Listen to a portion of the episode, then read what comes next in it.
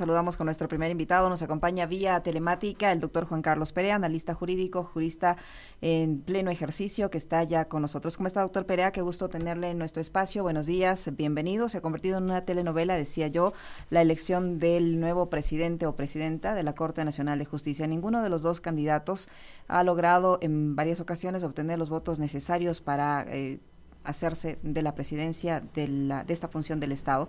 Se ha vuelto un complejo proceso y todo parece indicar que quien se va a quedar a la fuerza, eh, amparado por, una, por, un pronunciamiento de la Procuraduría General del Estado, es el actual presidente Iván Saquicela. ¿Cómo está? Buenos días, bienvenido. ¿Qué opinión eh, le genera este, lo que está pasando al interior de la Corte Nacional de Justicia y cuál puede ser la repercusión hacia el ejercicio de los jueces y obviamente el servicio que prestan a los ciudadanos? Bienvenido. ¿Cómo está? Muy buenos días. Eh, Sí, verán, este, respecto a aquello, justo ayer salió este pronunciamiento de la Procuraduría, pero bueno, después pensando con cabeza más fría eh, si este pronunciamiento es legítimo o no, eh, tengo los siguientes comentarios, ¿no? Primero, eh, Contraloría tiene una función que es la de consulta, absolver consultas para, para dar criterios de aplicación de normas. Esto es cuando hay oscuridad, cuando no se sabe cómo aplicar una norma, ¿no? Pero ¿cuál es este, este requisito según la, la, misma ley de la Procuraduría y su, y, su ley para este ejercicio? Que debe ser solicitada por la máxima autoridad pública, ¿correcto? Pero ¿cuál es la máxima autoridad pública de la Corte Nacional de Justicia? No es el presidente, sino es el Pleno de la Corte Nacional de Justicia. Punto uno. Después del Pleno vienen las salas especializadas y después viene el presidente de la Corte Nacional, diciendo que en este caso esta consulta no fue solicitada por la máxima autoridad que es el Pleno, por ende, bajo solo ese análisis, la consulta es ilegítima por la forma, es decir, no ha sido solicitada por la máxima autoridad. Segundo punto, el Código Orgánico de la Función Judicial eh, faculta a la Corte Nacional de a la Corte Nacional de Justicia al Pleno, que es la máxima autoridad, eh, crear resoluciones con fuerza de ley para dar eh, claridad a las normas cuando estas normas son oscuras o, generan dudas de aplicabilidad. Entonces, aquí lo que técnicamente se llama en derecho hay una especie de antinomia, una antinomia, es decir, hay dos normas jurídicas del mismo rango, que sería ley orgánica de la de la Procuraduría y el ley orgánica de la Consejo de la Judicatura, del, del Código Orgánico de la Función Judicial, que generan dos, dan dos opciones a dos órganos distintos para hacer lo mismo, para dar criterios de aplicabilidad de la norma. Jurídicamente, esto se soluciona muy fácil, ¿no? Primero dice se aplica la ley de rango superior. Las dos son orgánicas, entonces no, no podríamos solucionar aplicando la de rango superior.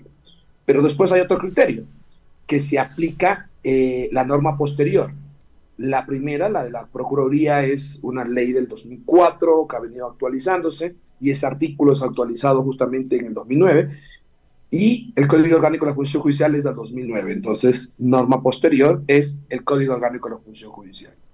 Pero tercero, hay otro criterio que dice se aplica la ley especial y en este caso para solucionar las normas del Código Orgánico de la Función Judicial, que son aquellas que dicen cómo es que se elige el presidente, si, si hay o no prórroga, y sobre todo los jueces de Corte Nacional que ya cumplen un periodo fijo, si hay o no prórroga, son, ley, son normas del Código Orgánico de la Función Judicial. Entonces, ¿cuál sería la ley especial para aclarar las normas del Código Orgánico de la Función Judicial? Son las del Código Orgánico de la Función Judicial. Y esas facultan a que el Pleno de la Corte Nacional de Justicia sea quien nos dé una resolución interpretando, aclarando esta oscuridad o esta ambigüedad que genera la norma. Entonces, bajo dos puntos de vista, no se podría aplicar lo que dice la Procuraduría General del Estado. Primero, porque no lo ha consultado el máximo, eh, la autoridad máxima, que sería el Pleno. Segundo, eh, porque el Pleno de la Corte Nacional de Justicia puede resolver esta oscuridad y no necesitar de la Procuraduría General del Estado. Es decir, doctor Pera, el doctor Iván Saquicela no podría prorrogarse en funciones mientras eh, tanto el uno como el otro encuentran los votos suficientes para eh, ser electos presidente o presidenta de la Corte Nacional de Justicia? O sea, no puedo, no puedo afirmar aquello porque quizás el Pleno de la Corte Nacional de Justicia pueda resolver algo idéntico a lo que ha hecho la Procuraduría. Lo que puedo decir es que no es legítimo aplicar el criterio de la Procuraduría, porque ya lo he dicho por las dos razones. Primero, por la forma, porque no preguntó la máxima autoridad y la máxima autoridad es el Pleno. Yo creo que hay algo claro aquí. Cuando había esta discusión de, de quién es el que manda la terna al Consejo de Participación Ciudadana para el presidente del Consejo de la Judicatura, decían que era el presidente o que es la máxima autoridad que es el Pleno. Y llegó a un consenso de que la máxima autoridad del Pleno decide y envía al presidente. Entonces, hay algo claro, el Pleno es la máxima autoridad, pero el Pleno no consultó, no consultó el Pleno. Entonces, por la forma, no puede ser aplicada esa, esa consulta porque es ilegítima por la forma. Si hablamos de en aspectos constitucionales, sería inconstitucional por la forma, ¿no? Segundo, no necesita preguntarle, porque el mismo Pleno puede hacerlo. Pero ahora viene otro punto. Pero es que el pleno no hay porque eh, prácticamente eh, solo hay, este, hay ahorita 11 jueces porque los cuatro se van a ir, o solo hay 15, y es posible que no se alcancen los 12 votos. No, no. El pleno para nombrar presidente exige que sean jueces titulares, por eso solo hay 15. Mm. Pero el pleno para otras decisiones pueden ser con, con jueces. Entonces, el pleno hay, el pleno de los 21 jueces hay. Entonces, ese pleno de los 21 jueces, con, con jueces, porque no son los titulares, puede tomar la decisión con más 12 votos para saber cómo aclarar esta cuestión. Y ese pleno con 12 votos es el que nos dirá si hay prórroga, si no hay prórroga, si hasta que, hasta que haya los, los jueces titulares eh, asumen la jueza con mayor antigüedad y mejor calificación. Bueno, es el que nos dirá cómo actuar. Por pero eso queda en manos del Pleno. Claro, pero Juan Carlos, qué gusto saludarle. Eh, la pregunta que cabe aquí en función de lo que la ciudadanía observa desde fuera y de lo que nosotros estamos analizando es que la Corte Nacional de Justicia y la justicia en general, incluso de acuerdo a los reportes de Latino, Latino Barómetro, etcétera, no está, no es la mejor eh, reconocida ni la mejor calificada. ¿Qué implica que la Corte Nacional de Justicia esté entrampada en estos enredos, en estas cosas? ¿Y hasta dónde esto revela más bien otras cosas, como de orden político o como estos intereses de poder que están insertos en la Corte Nacional de Justicia? Eh, indudablemente esto ayuda o, o ahonda que siga, siga creciendo la desconfianza en la Administración de Justicia. Y es mucho más grave porque antes, por así decirlo, el sistema de justicia siempre ha sido, ha sido de los menos calificados en el Ecuador desde hace varios años. Pero normalmente ha sido en cuestiones de jueces de primera instancia y, en cantones recónditos. Pero que lo venga de la Corte Nacional de Justicia claramente genera una desconfianza no solo para la Corte Nacional de Justicia, sino para todo el sistema de justicia. Y, hay algo muy importante, y esto es lo que, lo que se ve, por ejemplo, en la red social X, sobre abogados, jurisconsultos que, que son influyentes por, por, sus comentarios, en donde se determina que, que por favor, o sea, que, que, las cosas se aclaren y que hagan o, o, que no dañen la institucionalidad. Yo, yo, sobre este punto quiero, quiero dar un criterio. Ayer, por ejemplo, se estaba o se pensaba reinstalar la sesión esta que se suspendió porque no, porque no se pudo seleccionar presidente. Ahora, porque después de que no se, se declaró culminada la sesión, sale el criterio de la Procuraduría. ahora entiendo por qué no se instaló, porque ya sabían que la Procuraduría había, por así, por así decir, había metido mano a esto. Iba a favorecer a Saquicela. Igual, exactamente. Porque olvidémonos del criterio de Procuraduría. La pregunta es, ¿por qué teníamos que instalar una sesión o reinstalar o, o querer o pretender nombrar un presidente con 15 jueces titulares, de los cuales cuatro ya el día de mañana, 23 horas 59, ya no cumplen el plazo fijo. Porque esos cuatro jueces votan a favor de Saquicela. Exacto, porque esos cuatro jueces y ya no va, a ver, primero porque esos cuatro jueces van a decidir quién es el presidente de la Corte Nacional de Justicia durante tres años, tres años de los cuales ellos ya no van a ser jueces. O sea, ¿hasta dónde podemos llegar? Si bien es cierto, no hay una norma que aclare esto, pero por, bajo cualquier criterio, es totalmente inaudito que alguien que no va a ser, por así decirlo, administrado, decida quién va a ser el administrador. Y deje en bancada a los posibles nuevos jueces que, dependiendo del concurso que vengan, en uno, en dos, tres, cuatro meses, lleguen.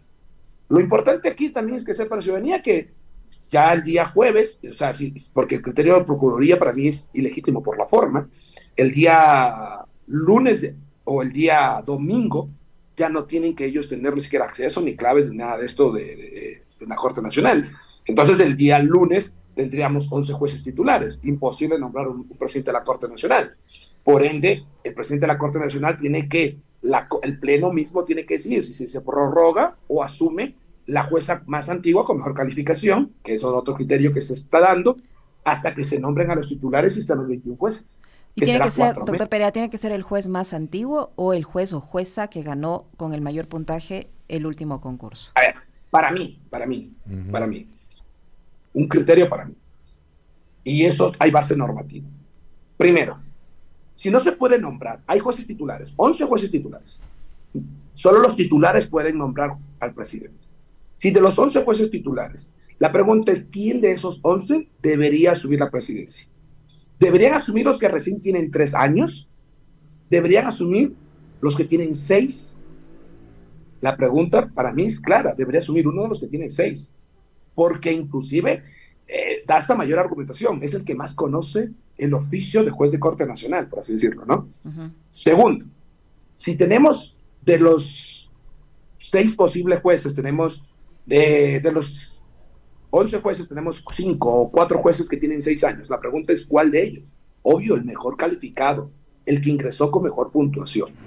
Ese para mí es un criterio bastante básico para salir de esta laguna, salir de este, de este, eh, de este pantano normativo y de esta forma darle un poco más de objetividad y no estar tirando para ninguno de los lados que le puede gustar a cualquiera, a cualquier visión política o visión jurídica dentro de la misma corte.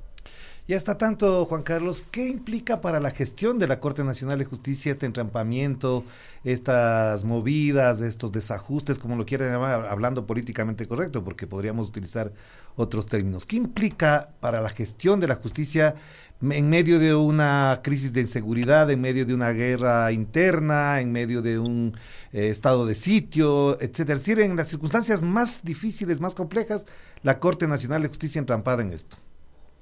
Sí, o sea, el, presidente, primero hay que recordar que el presidente de la Corte Nacional de Justicia es el representante de la función judicial, o sea, es el, eh, el representante de todos los jueces. Y si no, y si ahora estamos discutiendo si es la prórroga o si es la jueza más calificada de las más antiguas y no sabemos cuál de los dos, prácticamente no tenemos quien ordene la casa desde adentro y con su trabajo pueda ayudar a, este, a, la situación en la que vive el Estado como, como Estado y la justicia. Entonces, no es que el, ser presidente de la Corte Nacional tranquilamente podemos pasar eh, seis meses sin presidente de la Corte Nacional, como lo pasamos en asamblea, por así decirlo. No, no. Por mucho, por mucho de que la, la, en el momento, en un momento pasamos sin asamblea, se sintió la necesidad de, de, de una asamblea, si sea pésimamente calificada, que era la anterior. De la misma forma, acá el presidente de la Corte Nacional de Justicia no es una etiqueta eh, para ego o para, o para cualquier cosa dentro de los señores jueces, sino es alguien que debe cumplir una función muy importante y creo que hoy en día tiene bastante material para poder cumplir y poder eh, demostrar a la ciudadanía que la función judicial puede cambiar desde adentro y que puede dar mejor imagen de la que hoy en día tiene. En, las, en, la última, en el último intento de elección, el eh, actual presidente, el señor Iván Saquicela, decía que él en, en, el anterior eh, episodio de esta telenovela había obtenido nueve votos. En este último no tuvo los votos suficientes tampoco, ni Camacho ni Saquicela. Pero él dice que al haber obtenido más votos que Camacho, debería ser la doctora Camacho la que decline su candidatura y se salde de esta situación. ¿Eso es viable? Eh, ¿Uno de los dos puede declinar su candidatura o tiene que ser la que menos votos obtuvo? ¿Es viable eso? A ver, o sea, puede ser viable, desde un sentido privado. Desde, un sentido privado puede ser viable. eh, porque hay, hay, por así decirlo, rigen otros intereses. ¿ya? Por ejemplo, respecto a ese criterio que usted me está preguntando ahora, la doctora Emma Tapia, yo, yo, me he visto las, las, sesiones en vivo, la doctora Emma Tapia dejó muy claro y le dijo así. O sea, sí, puede compensar, puede conversar el doctor Saquicela, puede conversar la doctora Daniela Camacho. Pero si la doctora Daniela Camacho decide, bajo su voluntad, ceder sus votos al doctor Saquicela, es cuestión de la doctora Camacho. Nosotros sabemos por quién vamos a votar y a nosotros no nos pueden decir por quién debemos votar. Nosotros sabemos por quién vamos a votar y lo vamos a hacer por nuestra convicción, por lo que ella, por lo que ella considera. Entonces, por mucho acuerdo que se llegue, por mucho que la doctora Camacho diga, sí, bueno, entonces que sea el doctor Saquicela, tampoco es así. Porque ella es un voto, quizás, pero los otros votos son los que deben saber si en realidad le dan la confianza o no doctor Saquicela. Si en tres votaciones, porque recuérdese, más o menos hubieron tres votaciones, ¿no? La primera en donde el Saquicela tuvo nueve, la doctora Camacho tuvo tres y el doctor Swin tuvo tres. Después hubo otra votación para desempatar entre la doctora Camacho y el doctor Swing, en donde la doctora Camacho le ganó al doctor Swing. Y después hubo otra votación entre la doctora Camacho y el doctor Saquicela. Y después quisieron haber ese tipo de, de, sesiones, de instalaciones, y si no se dan, si no hay acuerdo, es porque no quiere que el doctor Saquicela sea el presidente. Entonces no se puede obligar y no se puede decir es que yo soy el más votado yo y usted es la menos votada, por favor decline para yo ser presidente. No, no se puede hacer así porque no es una decisión privada en donde tranquilamente los intereses sean personales para hacer. Es una decisión pública y creo que lo que dicho, ha dicho la doctora Matapia me parece para mí lo correcto. Nadie, nadie podría obligar a un juez a darle el voto al doctor Saquicela por mucho que la doctora Camacho decida declinar. Juan Carlos, no quiero desaprovechar porque le habíamos eh, invitado también para considerar y reflexionar sobre el proyecto de ley urgente que ha enviado el presidente de la República, Daniel Novoa, sobre la extinción de dominio. Este es un caso polémico, de hecho la Corte Constitucional en algún momento ya se pronunció, no tengo la fecha exacta. ¿Cómo valora usted que se envíe en medio de este conflicto, de este eh, grado de inseguridad, una ley de esta naturaleza que implica y tiene algunas complejidades que no necesariamente favorecen la acción de la justicia en términos, digamos, democráticos y con respeto al debido proceso, a los derechos individuales, privados, etcétera? Ah, primero, la ley de extinción del dominio está vigente. Sí. ¿Ya? La Corte Constitucional mandó eh, por, por, consult, por, por veto de inconstitucionalidad del presidente, en ese caso Lenín Moreno fue, si mal no recuerdo, este, eh, la Corte eliminó ciertos artículos y dijo que por favor no lo hagan así y lo debatan de otra forma. Ese criterio de la Corte me pareció bastante interesante. ¿Por qué? Porque, ese, por ejemplo, ese criterio permitía, si no, la Corte no tomaba esa decisión, permitía que, eh, por ejemplo, vayan y revisen los bienes de su abuelito, por así decirlo, ¿no? Y solo por cuestión netamente subjetiva, arbitraria, podían dejarlo sin dinero. Era, era muy arbitrario. Para mí, yo comparto el criterio de la Corte Constitucional. Pero tenemos una ley y una ley que todavía no puede ser operada porque todavía faltan ciertas articulaciones. He revisado el proyecto de ley, eh, lo veo bastante bien, muy perfectible, debería ser perfectible, debería llevar más consenso y más debate, porque lo que sí veo es que con este proyecto de ley la ley va a ser ejecutada, la ley va a ser posible ejecutar, por así decirlo, pero sí hay cuestiones, por ejemplo, de forma, en donde usted cuando revisa las funciones de la Procuraduría General del Estado, habla de que la Procuraduría General del Estado eh, va a presentar eh, una acusación particular. Y cuando usted va más adelante, habla de que tiene que presentar una demanda. Entonces hay cuestiones que no coordinan, por así decirlo. ¿no? Segundo, que hay cuestiones de fondo que hay que debatir. La pregunta es, eh, ¿es, ¿es justo las, las reglas que se están poniendo, por ejemplo, a mí me, esto me parece bastante interesante. La actual ley tiene dos fases para la extinción de dominio. Dice una fase de investigación y la otra fase, eh, por así decirlo, judicial. Esta ley divide en tres fases. La fase de investigación, por así decirlo, la divide en dos. Una netamente secreta, que opera fiscalía. Otra, en donde ya puede pedir medidas como provisión de enajenar, cuestiones así de bienes y la otra en donde ya notifica al bien y al, dueño del bien para que se pueda defender y después la, fase judicial. Aquí, por ejemplo, habría gente que diga, es que la primera no puede ser secreta. Y yo digo, ok, si la primera la asimilamos con el proceso penal, en donde siempre debe notificarse al sospechoso, si yo notifico que te estoy investigando los bienes, es posible que tú me los vendas. Entonces yo creo que esas tres fases está bien. Habrá mucha gente clásica, clásica del derecho, y les digo así, clásica del derecho, ustedes pueden invitar aquí mañana y se van a dar cuenta de los criterios, que van a decir no el derecho a la defensa, que van a decir no este tipo de cosas. Pero hay que verlas a ley con ojos de constitucionalidad y sobre todo por los fines que va a perseguir. Los fines que va a perseguir para mí son bastante plausibles para sacrificar el derecho a la defensa en la etapa inicial. La etapa inicial es, yo veo un edificio, yo no sé de quién es, comienzo a investigar, le pertenece a Juan Carlos Perea, ok, comienzo a investigar, comienzo a ver, no tiene justificación, no tiene esto y el otro, ok, ya tengo, ya tengo todos los datos, le pido al juez, señor juez, por favor, ese edificio que le pertenece a Juan Carlos Perea, póngase prohibición de enajenar. Allí, una vez que ya está puesta la prohibición de enajenar, le digo, señor Juan Carlos Perea, por favor, usted va a estar, su bien va a estar a proceso de extinción de dominio, defiéndase. Pregunto, ¿en qué ha perjudicado? En nada. Y que no lo notifique no ha perjudicado absolutamente en nada al dueño del edificio, al dueño de cualquier bien. De hecho, lo que se está garantizando es de que el bien no se desaparezca, no me lo cambien de dueño para cumplir el fin. Entonces, yo creo que debates así como este, y hay otros, deben ser eh, llevados con altura con gente que conozca, que conozca garantías procesales. Hay una cosa que yo, por ejemplo, no estoy de acuerdo, y con, esto termino este, ese comentario. La, es una especie de un proceso civil. Usted presenta una demanda, le notifican, le dan una contestación a la demanda, hay una audiencia de juicio yo creería que debe ser un poquito más, más, más, más este, elaborado el proceso. Debería haber una audiencia preliminar en donde se discuta las pruebas, en donde se discuta el punto de debate y después una audiencia de juicio en donde hayan jueces diferentes. Eso creería yo que debería eh, aumentarse en el proceso para garantizar o dar garantías a las partes procesales. Por ejemplo, también, también este, yo diría que se debe determinar bien cuál es el alcance de, eh, de, aumentar las causas por las cuales un bien es presuntamente obtenido producto del ilícito y cuestiones así.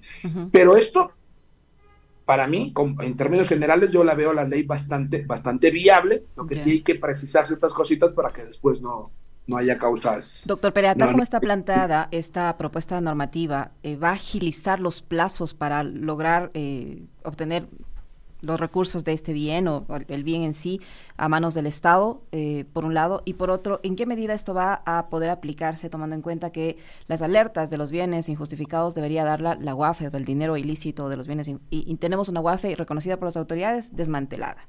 Eh, ayer el doctor Ernesto Pazmiño en una entrevista en este espacio decía que el año pasado, en el 2023, una denuncia por lavado de activos eh, se llevó eh, el proceso como tal. Y tenemos tantos bienes y no hay denuncias y no hay investigación. Y vemos como hay edificios totalmente vacíos, como en la banca se lava dinero, como en el sector de la construcción, como en, los, en el sector camaronero, como en el sector de los restaurantes, de, las farmacias, en todo lado se lava dinero.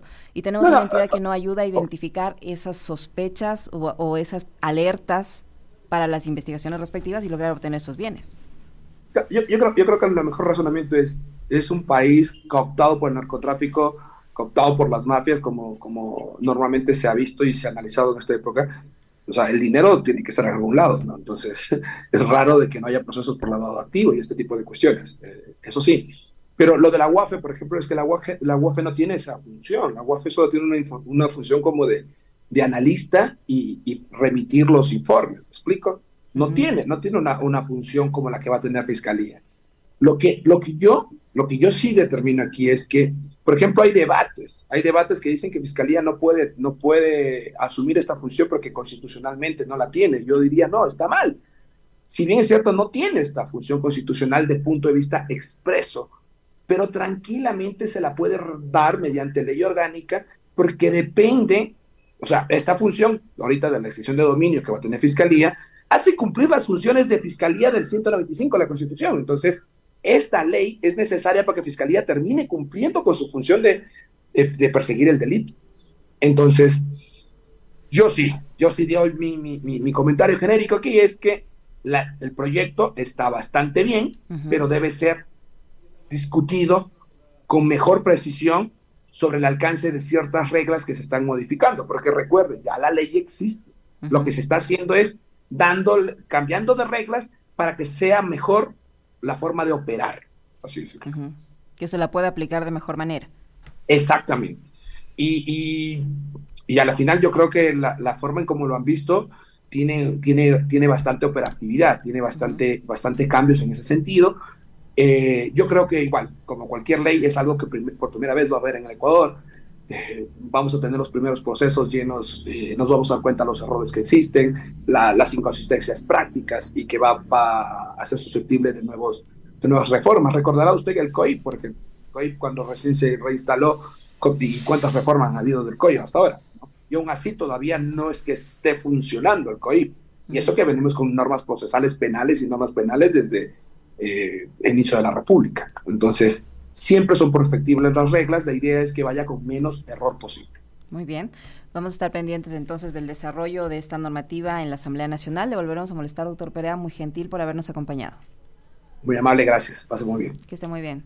El doctor Juan Carlos Perea, analista jurídico, jurídico que ha estado con nosotros, 8 con 14 minutos. No se vayan. Regresamos para conversar con el expresidente de la República, Rafael Correa Delgado.